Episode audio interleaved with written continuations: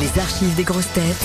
La blague du jour. Mamie vient d'arriver à la maison de retraite et tout le monde est au petit soin avec elle. Ah, j'imagine. Les infirmières la baignent, lui servent un délicieux repas et l'assoient sur un fauteuil face à la fenêtre, donnant sur un magnifique jardin. Tout semble parfait, mais après un moment, elle commence à se pencher lentement sur la droite. Immédiatement, deux infirmières se précipitent et la remettent bien droit sur le fauteuil. Tout semble retourner à la normale quand elle recommence à se pencher lentement sur la gauche. Les infirmières accourent et une fois de plus essaient de la remettre d'aplomb.